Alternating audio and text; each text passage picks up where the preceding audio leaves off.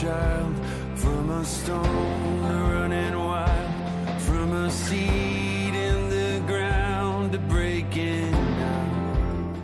Ecbatana, otra visión del matrimonio. Con Federico Peinado y María Ángeles Carretero.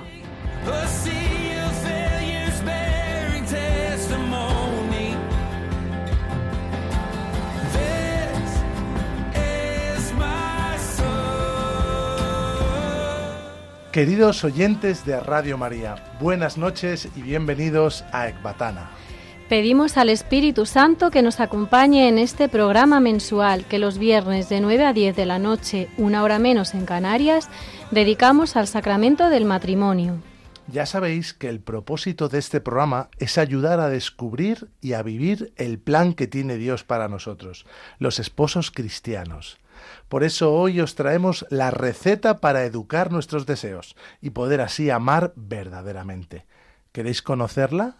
Seguro que sí, porque nuestros oyentes no se conforman con cualquier cosa y aspiran a ser santos, como el matrimonio del que hablaremos hoy en nuestra sección de matrimonios extraordinarios, los santos Luis y Celia, padres de Santa Teresita de Lisieux, que gracias a Dios y al ejemplo vivido en su casa, llegó a ser doctora en la ciencia del amor, como dijo San Juan Pablo II. A continuación tendremos nuestra reflexión sobre el tema de hoy, educar el deseo, siguiendo, como es habitual, el pensamiento de Ángel Barahona, que en esta ocasión nos propone cuatro pautas de Benedicto XVI con las que dominar nuestros deseos y superar nuestro egoísmo. En la tertulia que compartiremos después inter- intervendrá un matrimonio encantador, Lorenzo Alonso y María Ángeles Escobar, que nos contarán cómo la evangelización en familia también les ha ayudado a ellos a salir de sí mismos. Y antes de concluir el programa, en la sección de propuestas para dos, tiramos de un clásico, Las vidas de santos, pero en un formato mucho más novedoso y divertido.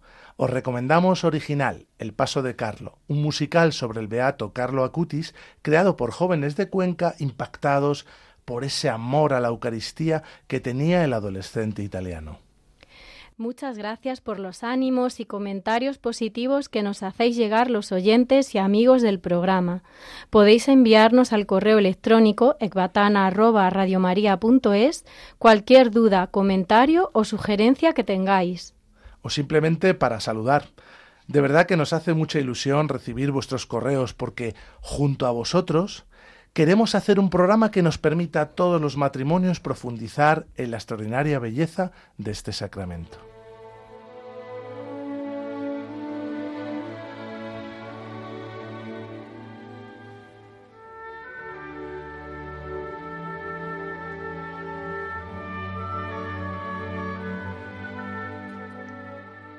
Matrimonios extraordinarios.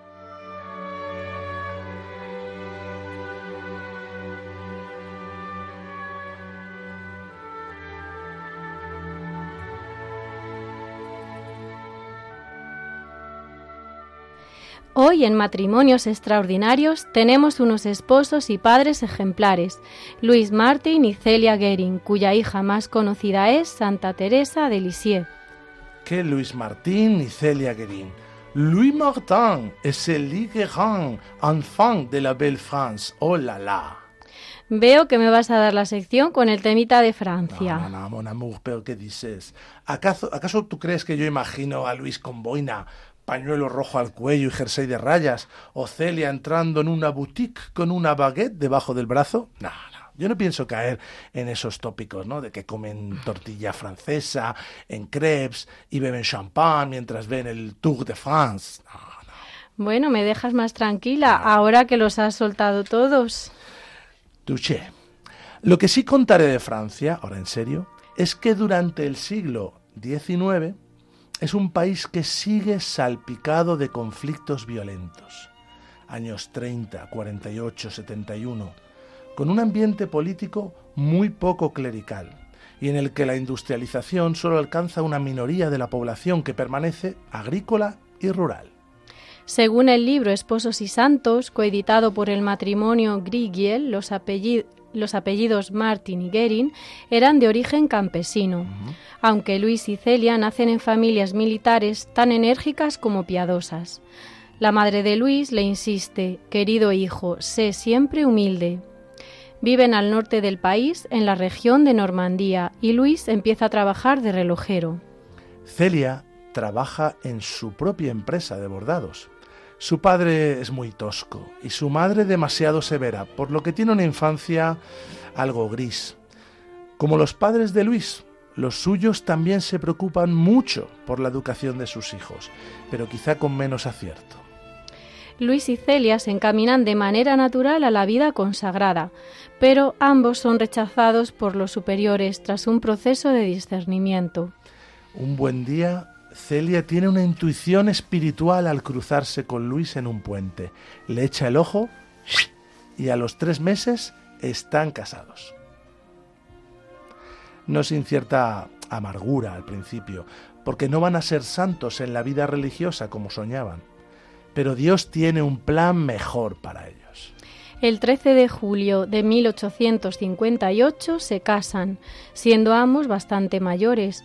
Luis tenía 35 años y Celia 27. En la ceremonia, el novio le entrega a la novia una medalla que representa el encuentro de Tobías con Sara. Hombre, Tobías y Sara, ese matrimonio del Antiguo Testamento que se entrega a Dios haciendo juntos oración conyugal en la ciudad de Ecbatana. claro que sí. Tobías 8:7. Al casarme ahora con esta mujer, no lo hago por impuro deseo, sino con la mejor intención. Ten misericordia de nosotros y haz que lleguemos juntos a la vejez. Viven en Alençon y después se mudan a Lisieux. Asisten a misa diaria entre las cinco y media y las seis de la mañana, con los obreros y la gente humilde. Celia sabe que la tierra no es nuestra patria, como el título del libro de Carlos Ross. Muy bueno.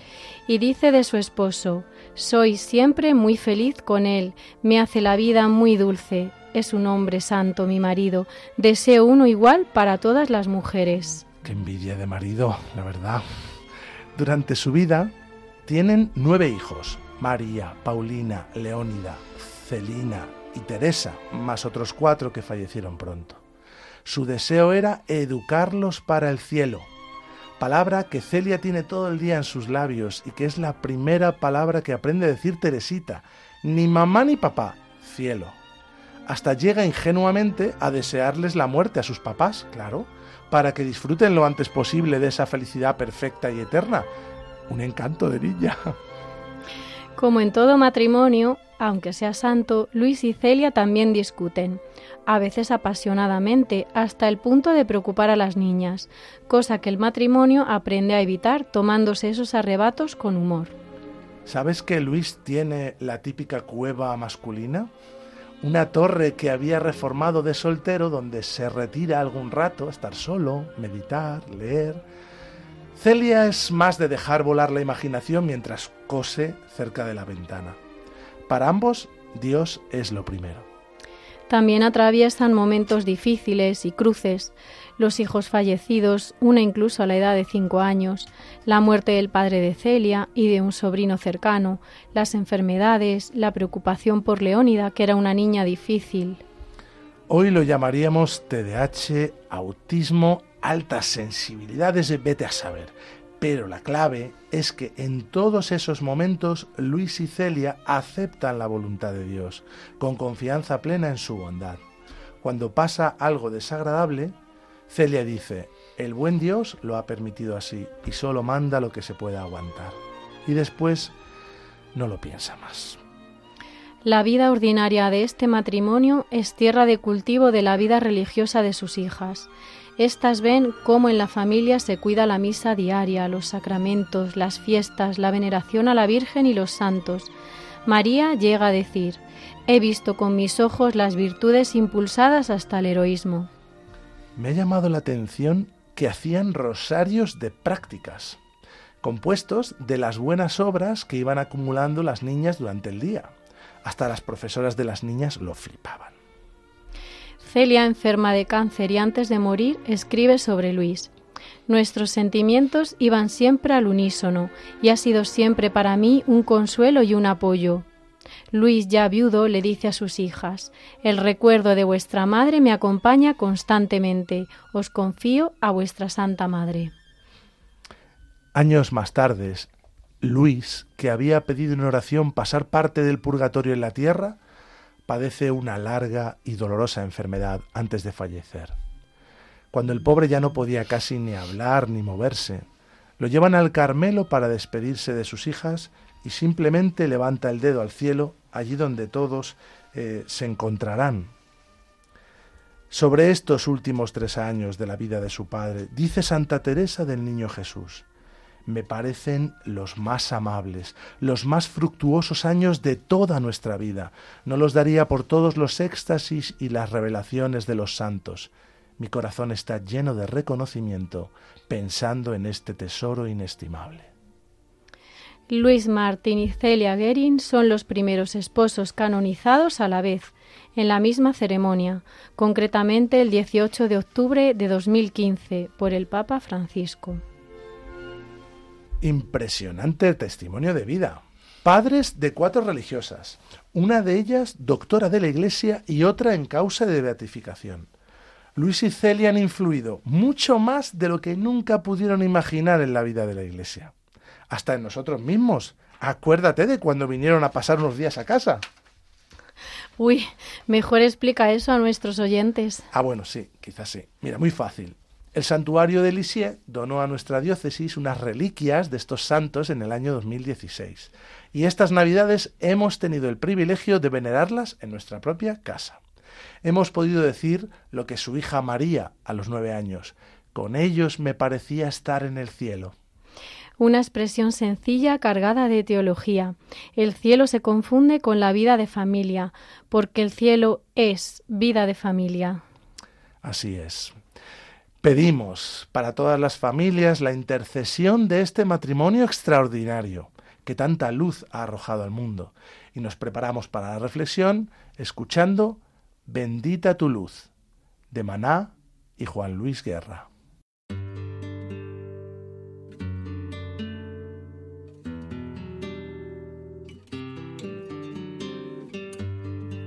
Bendito el lugar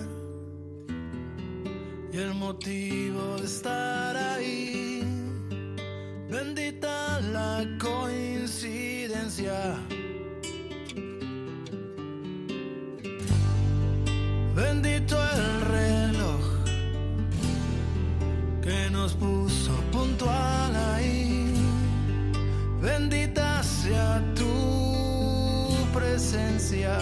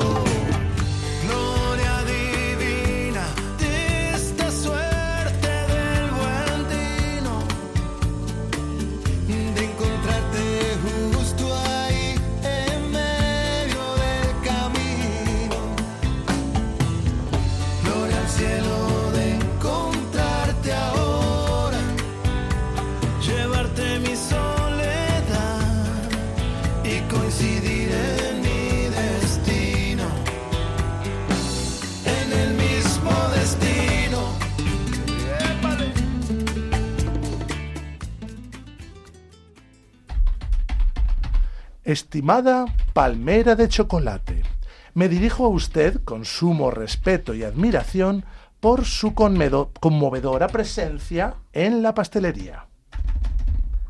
Permítame solicitarle con toda humildad el privilegio de saborear su exquisita naturaleza, fruto de mi más sincero aprecio por su valor culinario. Espero impaciente su beneplácito para proceder con tan gozoso acto y agradezco de antemano su dulce y esponjosa disposición. Atentamente, Federico Peinado. Mm, ¿Qué se supone que estás escribiendo? Escribo sobre mis deseos, educadamente, eso sí, porque las cosas hay que hacerlas con educación. Eso está muy bien, pero no creo que sean esos deseos los que le preocupan al profesor Barahona. Sobre el amor en tiempos incrédulos trata del amor, no de la comida. Ah, eh, bueno, era, un ejemplo, mujer. A ver, lo que quería transmitir es que puedes desear lo que quieras eh, mientras lo justifiques con palabras bonitas. Pues tampoco eso es forma de educar nuestros deseos. Ah, Te ve un poco perdido. Sí. Eh, será mi precaria condición humana, la influencia del entorno, el deseo de azúcar que me confunde y me impide amar. ¿Cómo podemos escapar de esta espiral caprichosa de los instintos? Pues en lugar de inventarnos algo, propongo seguir las cuatro pautas que Benedicto XVI nos dio en su audiencia semanal sobre la pedagogía del deseo, en el año 2012, empezando por depurar los conceptos de amor, libertad, deseo, poder, más arraigados, que a menudo deforman nuestra visión de las cosas. Pues sí, mejor, la verdad. Hay que empezar con los pies en la tierra, reconociendo que nuestra cultura ha ido asumiendo unos conceptos que desfiguran nuestra visión del mundo y la alejan radicalmente de la visión cristiana. De hecho, cuando el Estado pretende imponer estos conceptos en forma de pensamiento único, el asunto apunta peligrosamente hacia nuevas y sofisticadas formas de totalitarismo. ¿De qué clase de pensamiento estamos hablando? Pues en materia económica, pensar como Marx, en religión, como Nietzsche. En moral, como Freud. Y en sexualidad, como Foucault. Es decir, que la lucha de clases es el verdadero motor de la historia. Dios ha muerto. La ética no es más que una neurosis obsesiva. Y el sexo, el sexo es un constructo del poder. ¿Y cómo depuramos esos conceptos que nos han inculcado? Con pensamiento crítico, permitiéndonos revisar la consistencia de estas ideas frente a nuestra experiencia de lo real, de lo real de verdad. Todo esto que dan por supuesto y nos repiten una y otra vez en los medios de comunicación. A ver, ¿se sostiene por sí mismo? ¿O nos puede la inseguridad y el miedo a significarnos, llevando la contraria a la masa, lo acabamos aceptando? Si aclarar nuestras ideas es la primera pauta, ¿cuál sería la segunda? La segunda pauta es aceptarse y amarse a sí mismo. Necesitamos recuperar la confianza personal para crecer en optimismo y alegría, y así poder abrirnos a los demás sin miedo. Y ello implica aceptar nuestra identidad, con dones y defectos. Tenemos que amarnos tal y como somos, también con nuestras culpas y miserias. Como Dios nos ama y redime, también con nuestro pecado. Una vez aplicadas las dos primeras pautas, vendría la tercera. Analizar el mercado de la salvación. A ver, ¿qué es eso tan interesante que ofrece el mundo para sentirnos libres y satisfechos? Oye, ¿verdaderamente funciona? Sospecho que vas a decir que no. Mm, no lo digo yo. Lo dice así Barahona en su libro. ¿eh? Fíjate, la inversión de los valores religiosos burgueses, derivada de la influencia de Nietzsche, Marx, Freud y sus correligionarios, no nos trajo la ansiada libertad, satisfacción, autonomía moral y el resto de lo prometido, sino nuevos modos de represión, de dogmatismo, de sufrimiento que debemos reevaluar. Y la cuarta y última pauta que nos da Benedicto XVI es ir a la verdad, allí donde sí se encuentra la salvación del hombre. Todo tuyo entonces. Descartar las soluciones que nos da el mundo supone poner la mirada en el cielo y acercarnos a aquel que nos dice que hemos sido creados por amor y para amar, y que el mayor obstáculo al que nos enfrentamos es querer ser autosuficientes, aparentar ser fuertes, cuando en realidad somos débiles y no nos podemos salvar a nosotros mismos. Barahona dice que nuestra mejor definición, la del ser humano, es que somos seres paradójicos un camino por hacer entre el animal y los ángeles, capaces de lo peor y de lo mejor. Porque en aceptar nuestra debilidad reside nuestra fortaleza, en reconocer nuestra miseria está nuestra grandeza. Esa humillación de vernos pequeños es la base del crecimiento espiritual. Todo lo que nos sucede, nos guste o no, es pedagógico, porque Dios lo ha querido así. Dice Romanos 8:22. Por otra parte, sabemos que a los que aman a Dios todo les sirve para el bien, a los cuales ha llamado conforme a su designio. Todo sucede para bien si lo vivimos como crecimiento en humildad. Si es que el cristianismo es la mejor visión del hombre porque es la que mejor se ajusta a nuestra realidad antropológica. Dostoyevsky, exaltando una fe irracional casi, ¿no? Llegó a decir que si le dieran a elegir entre Cristo y la verdad, se quedaría con Cristo. Pero nosotros decimos, a ver, Cristo es la verdad, me quedo con ambos. Es verdad que la naturaleza humana se nos presenta caída, como si fuésemos un proyecto que ha fracasado por nuestra miserable condición. Pero ese pecado original no es la última palabra de Dios sobre el hombre. Otra frase que está muy bien de Barahona. La historia es un drama, no una tragedia. Los sucesos personales y de la humanidad tienen sentido. la verdad es que uno eh, podría pensar que esto de crecer en humildad es también desanimarte, ¿no? Por los muchos defectos y pecados que tienes. Pues curiosamente nuestra autoestima crece a la vez que la humildad. Si vencemos el orgullo, nos querremos por nosotros mismos y no por nuestras supuestas virtudes y méritos. Interesante. ¿Y, cuál es la manera de crecer en humildad? ¿Esperamos a que la vida nos golpee? La vida en comunidad. Si estamos solos es muy difícil aceptar al otro y amarle sin quererle cambiar. Sin embargo, en comunidad se establecen relaciones recíprocas que nos hacen descubrir rápido que no somos el centro del mundo y que necesitamos del otro porque es un don. La vida en comunidad es la mejor escuela para nuestro deseo, la mejor forma de educar nuestro corazón. Bueno, pues os recordamos que estáis escuchando Radio María España, el programa Ecbatana, otra visión del matrimonio, presentado por mi esposa, María Ángeles Carretero, y un servidor, Federico Peinado, hablando en esta ocasión sobre la educación de los deseos para superar nuestro egoísmo. Escuchamos ahora un tema que han elegido nuestros invitados y que nos recuerda la necesidad de tener a Dios en el centro de nuestra vida para no tratar de ocupar ese puesto nosotros. De Blanca y Matt Maher, el autor de la sintonía de este programa, Señor, te necesito. Aquí estoy, vengo a tus pies, ante ti encuentro paz. Yo sin ti no soy capaz, solo tú me guías.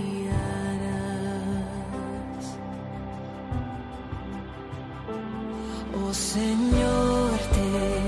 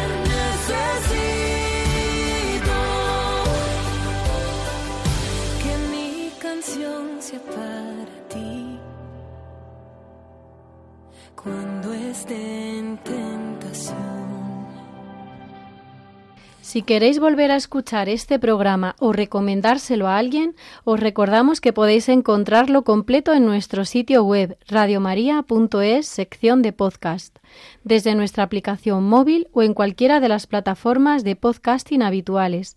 Allí están disponibles todos los programas anteriores y se irán publicando los siguientes. También se pueden recibir en casa, pidiéndolos por teléfono al 91 822 8010 desde la web radiomaria.es o por correo electrónico en pedidos de programas arroba radiomaria.es. Llega el momento de nuestra tertulia y de presentar a nuestros dos invitados, Lorenzo Alonso y María Ángeles Escobar. Él es tramitador judicial y ella trabaja como auxiliar administrativo. Llevan 22 años casados, tienen cinco hijos y viven en Argés, un municipio pegadito pegadito a Toledo. Son buenos amigos. Nos hace mucha ilusión tenerles hoy con nosotros y les agradecemos muchísimo que se presten a charlar en la radio con nosotros.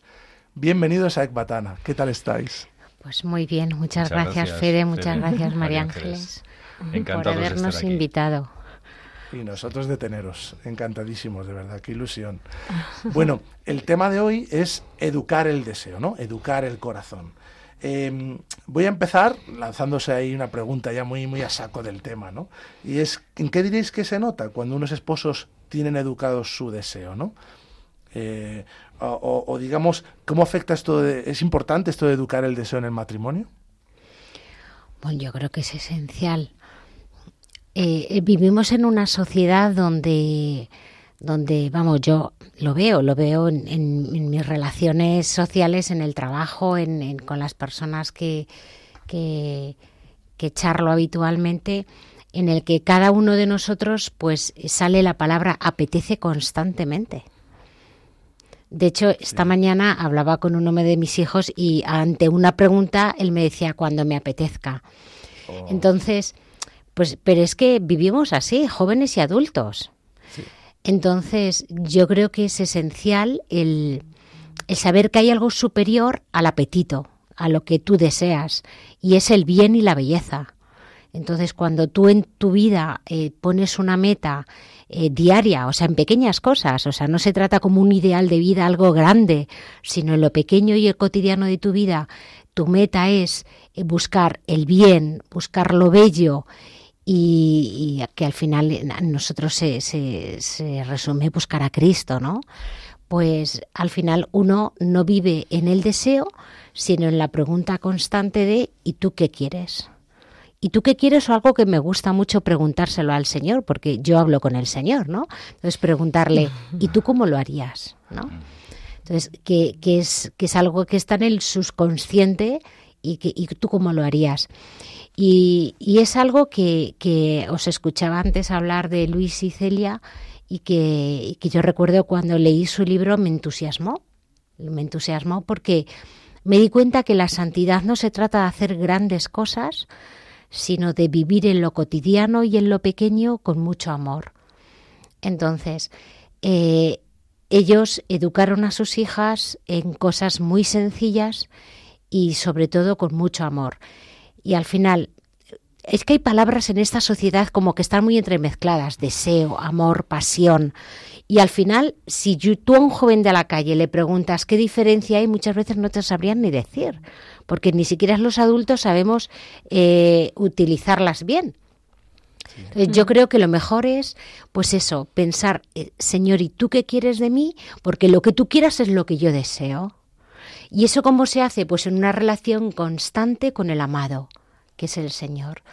Entonces, en esa relación mi corazón se va conformando al suyo, el de mi esposo se va conformando al suyo y al final nuestros hijos ven un corazón unido en un deseo único.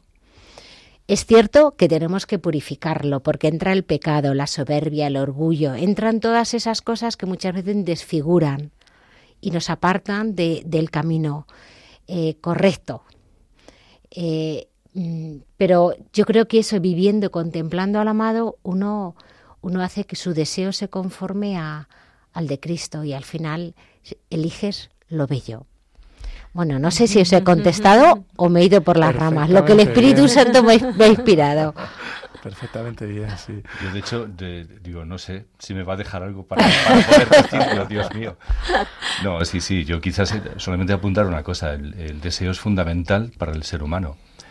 Porque si no tienes deseo, mm, eh, deseos incluso humanos, pues no conseguirías un trabajo, no conseguirías eh, una formación, un bienestar que también es lícito para, un, para, la, para la persona.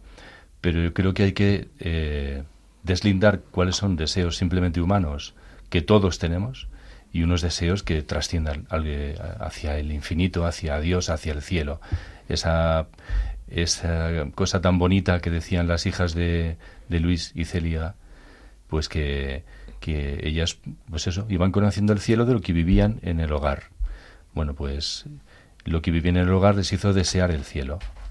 Bueno, pues esto es educar eh, en, en lo- en la verdad. Educar para desear lo que decía María Ángeles hace un momentito, lo bueno, lo que es, lo que me construye, lo que de verdad es verdadero. Y valga la redundancia, porque así se, re- se, se resalta más, ¿no?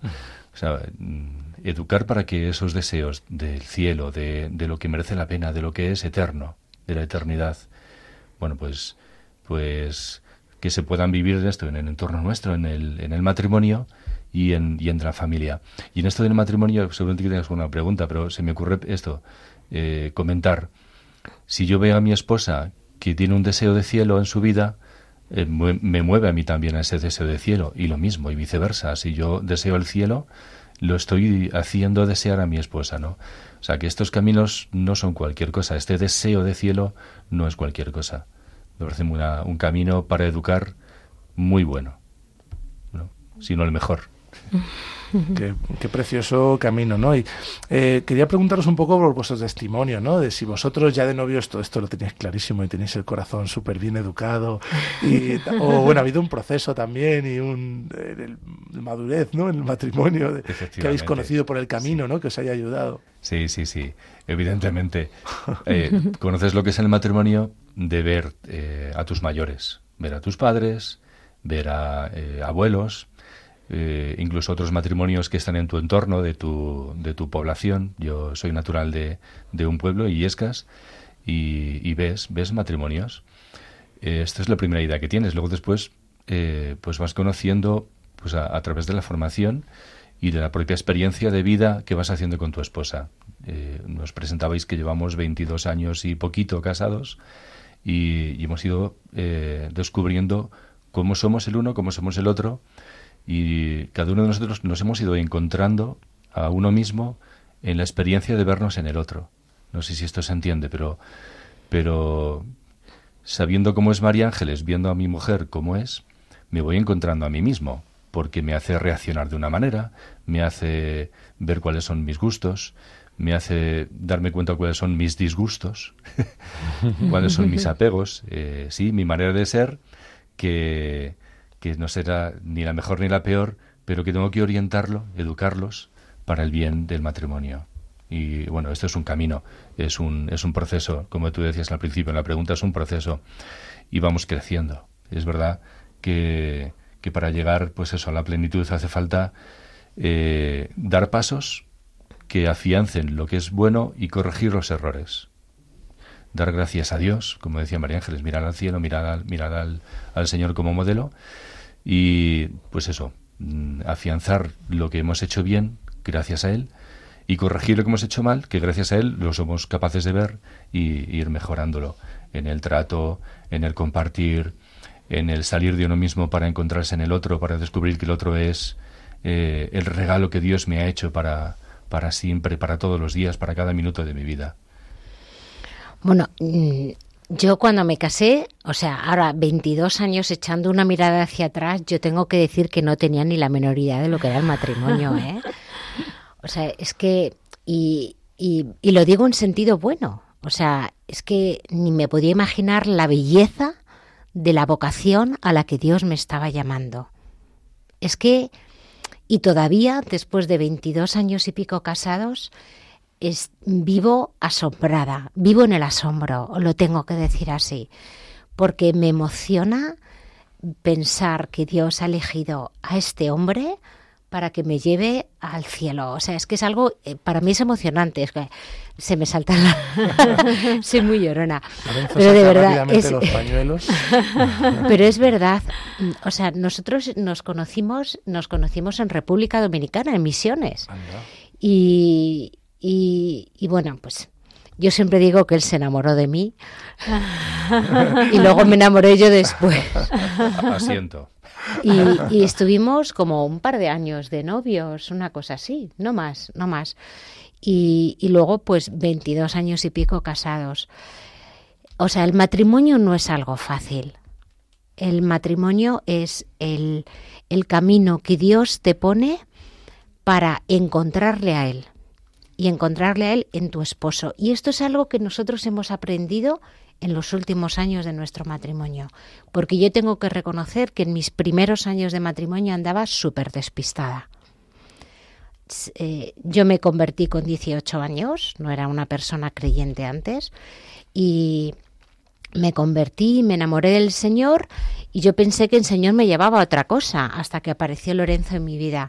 Y una vez que apareció Lorenzo en mi vida y le dije que sí y nos casamos, yo tengo que reconocer que no sabía ubicar a Lorenzo entre el Señor y yo. No supe, no sabía hacerlo. Yo no sé si a vosotros esto lo habéis pensado alguna vez. O sea, el Señor me llama a la santidad a través de mi esposo, mm, pero mi esposo es una persona con sus pecados. Y sin embargo yo le tengo que amar como Cristo ama a su iglesia. De todas estas cosas que eran frases que nosotros habíamos escuchado en cursos prematrimoniales, en charlas, nosotros hemos dado cursos prematrimoniales durante años, que yo digo que qué atrevimiento. Porque es que ahora mirando hacia atrás digo, pero o sea, con lo perdida que yo estaba. Bueno, pues la cuestión es que siento que el Señor eh, tenía una historia personal, pero una historia matrimonial para nosotros. Y en estos años, en estos dos, eh, 22 años de matrimonio que han sido una bendición, eh, con sus momentos malos, ¿eh? porque nosotros también hemos tenido nuestros baches y tal, hemos ido creciendo en el amor a Cristo, aprendiendo a amarnos el uno al otro. Y aprendiendo a amarlos, que es como el apellido que tiene que ir pegado siempre al nombre y es tal y como somos. Porque hemos, yo pensaba que yo amaría más a mi esposo, no sé si me estoy metiendo en otro sitio, amaría No, más sí, a mi sí. esposo si mi esposo fuese de otra manera. Pero es que el Señor me ha puesto a Lorenzo tal y como es. Y así es como yo le tengo que amar. Y para eso digo que cada día esto ha sido como un descubrimiento y algo precioso. Y vivir en el asombro constante de lo que Dios me pide, porque me lo pide a través de mi esposo. O sea, es que es muy fácil escuchar a Dios si uno vive en la escucha a su esposo, a su esposo y en el servicio a su esposo. Porque yo qué sé, porque el sacerdote, pues a lo mejor, pues no, no, no, no sé lo cómo hace, como yo no sé cómo. Pero que pienses que yo lo tengo muy fácil porque es que le tengo en mi casa. Entonces, claro. bueno, pues eso, que es que es un aprendizaje. La cuestión es saberse siempre niño y querer siempre decir, Señor, a ver qué me regalas hoy. Qué bueno. Esto que dices es que es muy importante. Yo creo que hoy día mucha gente sufre porque no se quiere, no acepta sus defectos, no acepta ese tal y como soy, le hace de sufrir mucho a la gente. Estamos como idealizando siempre a los demás y la conducta que tengo que tener y cómo soy y tal. Y es, eh, es una pena porque luego mucha gente sufre, ¿no? Sufre por ver que no, que no soy perfecto, que no tengo todas estas virtudes, todo, que no soy como salgo en el Instagram o salgo en Facebook o tal. Bueno, es que las redes sociales yo creo que en esto han hecho mucho daño, porque la gente ve tanto, ve mm, matrimonios o ve a per- personas que conoce y, y los ve tan maravillosos en las redes sociales que, que veníamos hablando de eso en, en el coche, veníamos hablando de, de cómo a veces nos vemos incapaces de servir a los demás porque pensamos que no tenemos capacidades y, y lo que hacemos es perder el tiempo mirándonos a nosotros en lugar de vivir en la entrega. Entonces, pues eso, que quizá no mirar, hombre, uno tiene que ser realista. Yo no me voy a meter en el coro de la en el coro de la parroquia porque no canto bien, pero nadie me impide que yo cante en misa. Y además lo canto a grito pelado. Entonces, uno tiene que ser consciente de, sus, de las cosas que, que no sabe hacer bien y que otros tienen un don y que las tienen y nosotros simplemente vivir en esa actitud pues de, de servicio y de entrega y como somos y como somos. Yo creo que sobre todo esa eh, humildad de reconocerme que como Dios me ha creado, que mi forma de ser eh, es la que Dios quería. Y esa es muy buena, es bonita y, tiene un gran valor. Y así, si yo lo pienso de mí y yo me quiero, esto que, decías tú hace, hace un rato, me parece, en, en, la emisión, si yo me quiero tal como soy, porque Dios me ha hecho así, aprenderé a, darme cuenta que los demás son como Dios ha querido que sean. Y no son diferentes para fastidiarme, no son diferentes porque, sino porque en comunidad uno descubre, eh, pues eso, a ser más, cada vez más humilde. Tú te valoras a ti y haces que, que y aprendes a valorar a los demás. Yo estoy convencido de que el que no acepta a los demás es porque no se acepta a sí mismo. Yo creo que es una cosa como muy clavada, ¿no? O sea, muy real si no te aceptas a ti mismo, eh, es difícil que aceptes al otro. Y, por ahí, claro, hay mucho trabajo en el matrimonio. Yo, yo, sobre esto del, pues eso, el trato con los demás, ¿no? Esa, esa aceptación. Hay una cosa que hacéis vosotros que a mí me, impresiona mucho, me, admira mucho, eh, que quiero que nos contéis, ¿no? Vosotros eh, habéis descubierto una, bueno, un, un, carisma, ¿no? Por así decirlo, en vuestra familia, que es evangelizar, dar a conocer la buena noticia, dar a conocer a Cristo a los demás, además hacerlo en familia, ¿no? Mm. Que yo creo que entiendo que es algo que os saca mucho de vosotros y que, o sea, imagino que tienes algo que cuesta, porque cuando uno aborda a una persona que no conoce, no sé, contándonos un poco cómo lo hacéis. Mm. Ah. Bueno, pues eh, sí, has dicho un carisma, yo lo llamaría más eh, una vocación dentro de la vocación.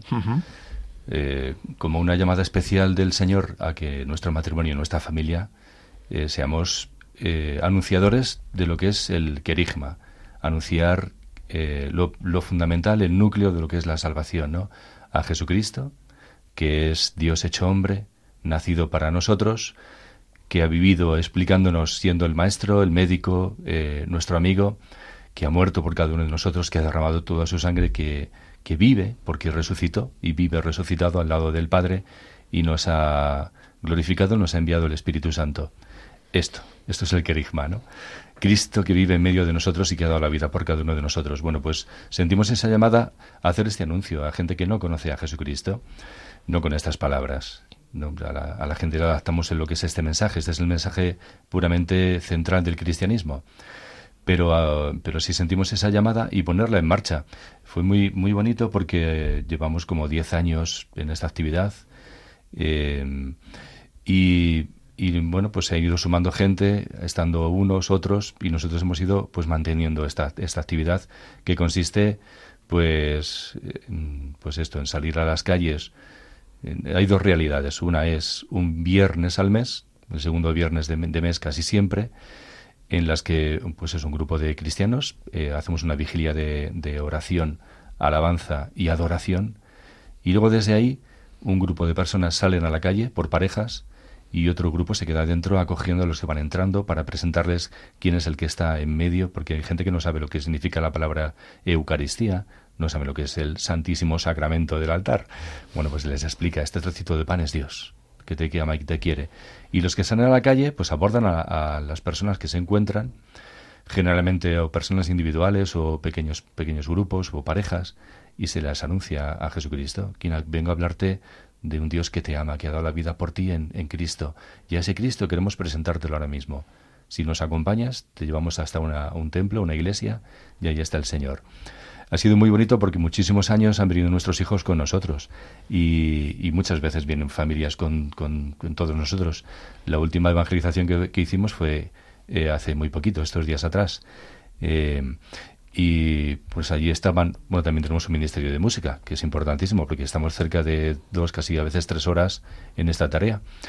Y esas dos, tres horas está el ministerio de música ambientando al principio con una oración más movida, que mueva a, pues a bendecir al Señor y darle gracias, y luego mm, muchísimas canciones oracionales.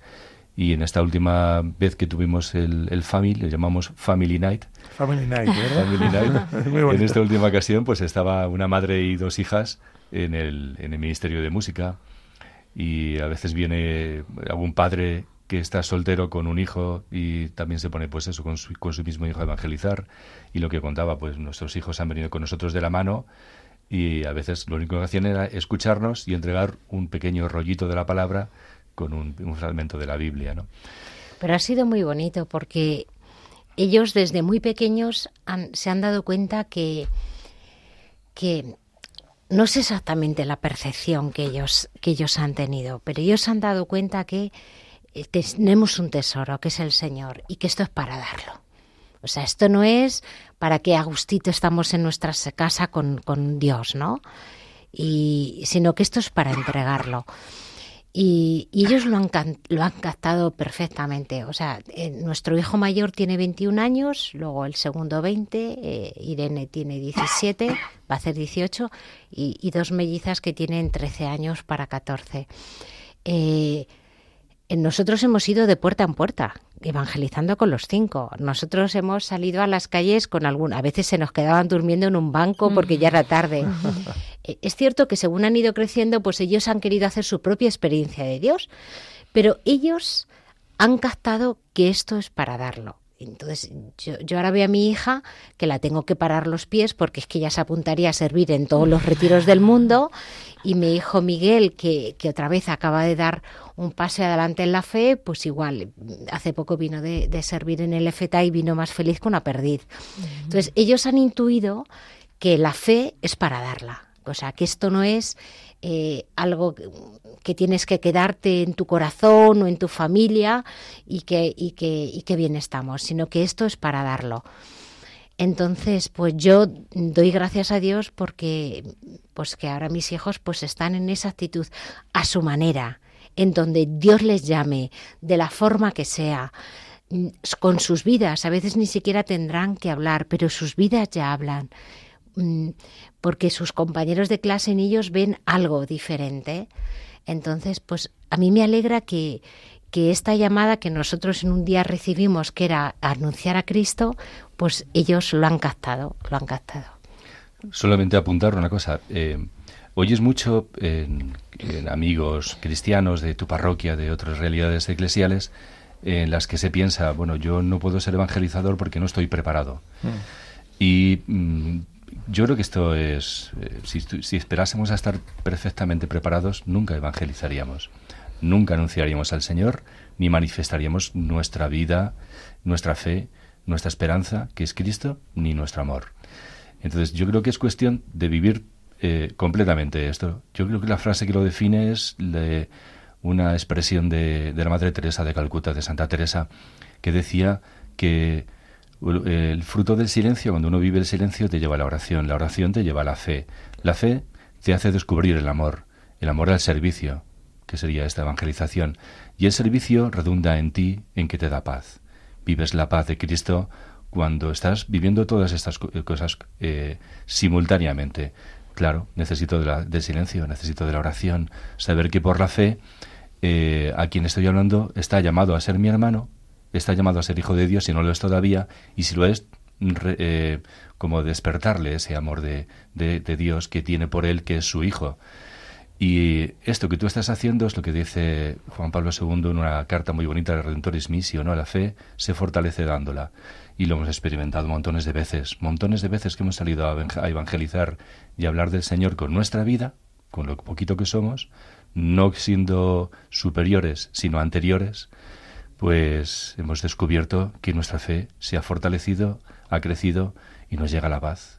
Y es, bueno, pues eso, no pensamos renunciar nunca a esta tarea, ¿no? Hay otra realidad que no es Family Night, que es Family Day. La versión diurna. Diurna. bueno, y, y más larga, porque esto... Sí, lo porque lo tú. que hacemos es a petición de un sacerdote, eh, pues vamos a una parroquia y ese día lo pasamos con los agentes de pastoral de la parroquia, un poco animándoles y si el sacerdote lo, lo ve prudente, pues salimos de puerta en puerta a evangelizar, ¿no?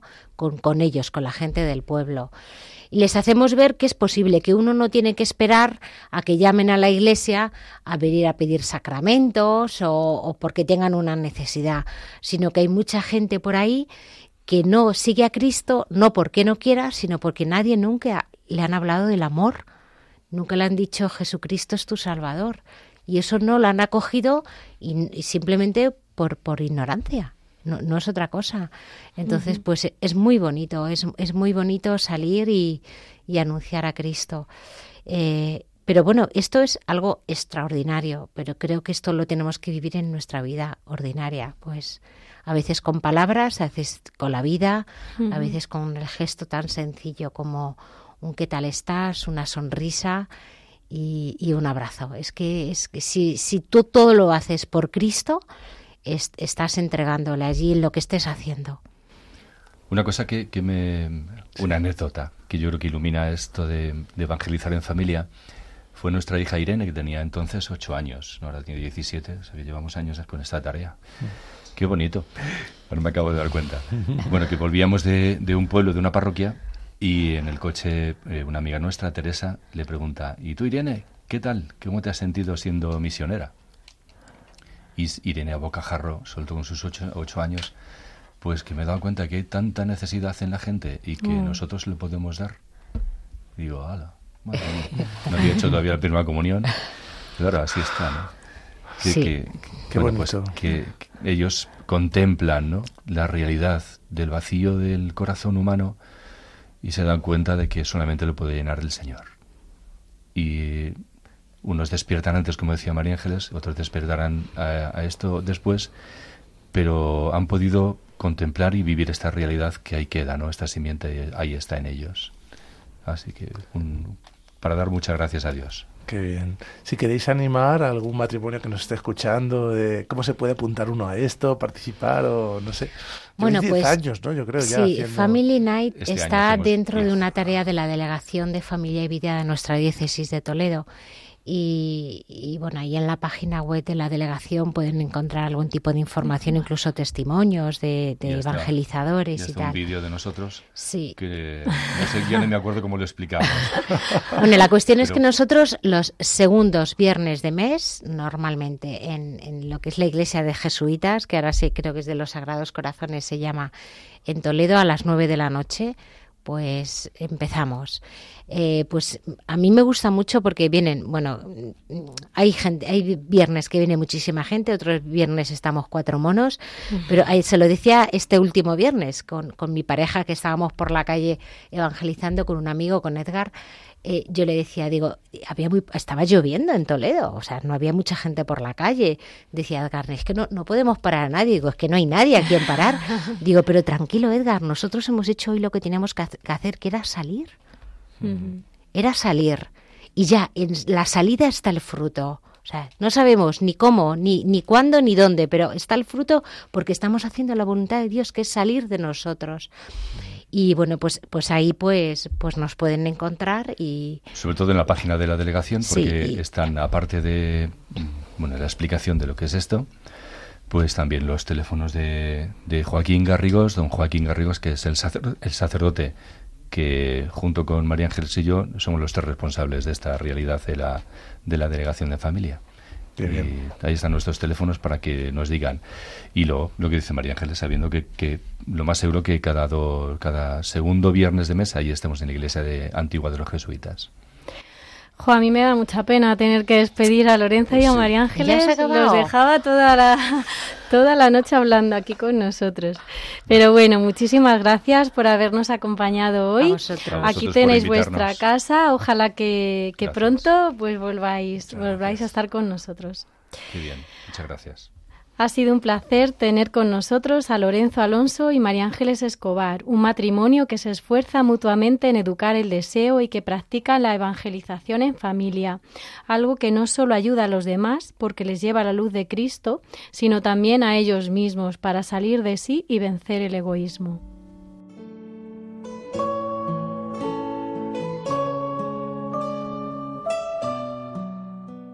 Propuestas para dos.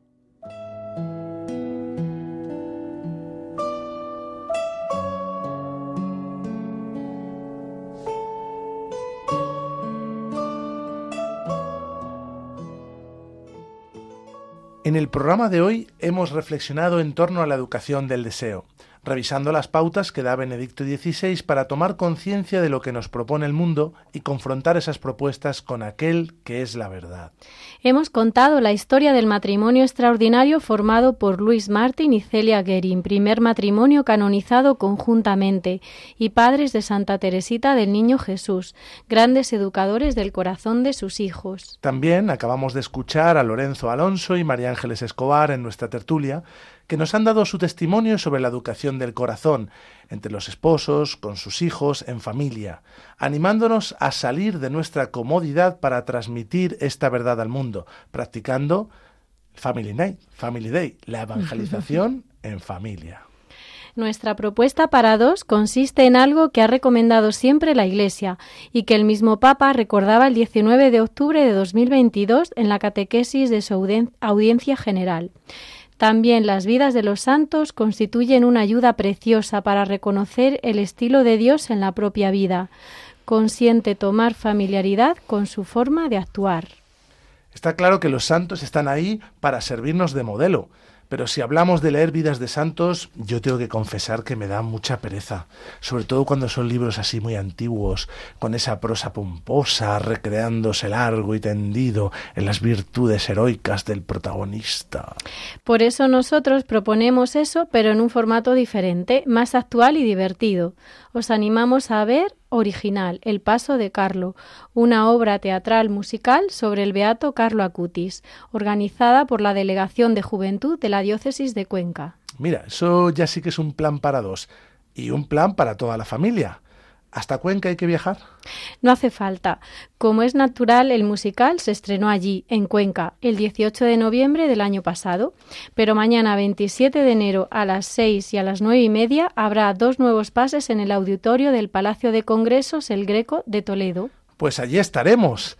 No vimos la representación original, pero las referencias son excelentes. Hablan bien de la música, de la interpretación de los actores, del mensaje. Hay más de 140 personas involucradas en la producción. Por si alguien no conoce a Carlo Acutis, fue un jovencito italiano que falleció de leucemia en 2006, con tan solo 15 años. Aficionado a la informática y las redes, como buen millennial, a pesar de su corta vida, destacó por su amor a la Eucaristía, por su labor de evangelización y dedicación a ayudar a los demás. Fue beatificado en 2020. Es verdad que si seguimos apasionadamente a un creador de contenido, pues más se amolda nuestro pensamiento, nuestro deseo, ¿eh? nuestra forma de ser a él. Por eso hay que seguir a influencers con deseos de santidad, como lo fue Carlo. Claro, por eso os recomendamos averiguar si todavía quedan entradas sin vender para apuntaros de cabeza. Y si no, permaneced atentos a próximas representaciones que se pudieran organizar. También hay una película de José María Zabala, El cielo no puede esperar, más enfocada a la biografía del Beato, que puede ser el plan alternativo para los que no podáis ver el musical. No dejéis de inspiraros con la vida de los santos.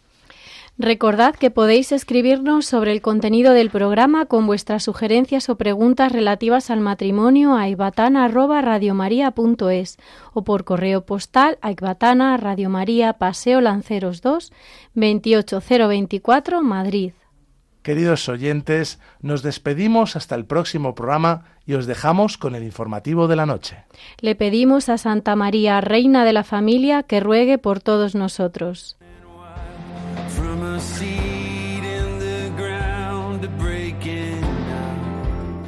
Ecbatana, otra visión del matrimonio. Con Federico Peinado y María Ángeles Carretero.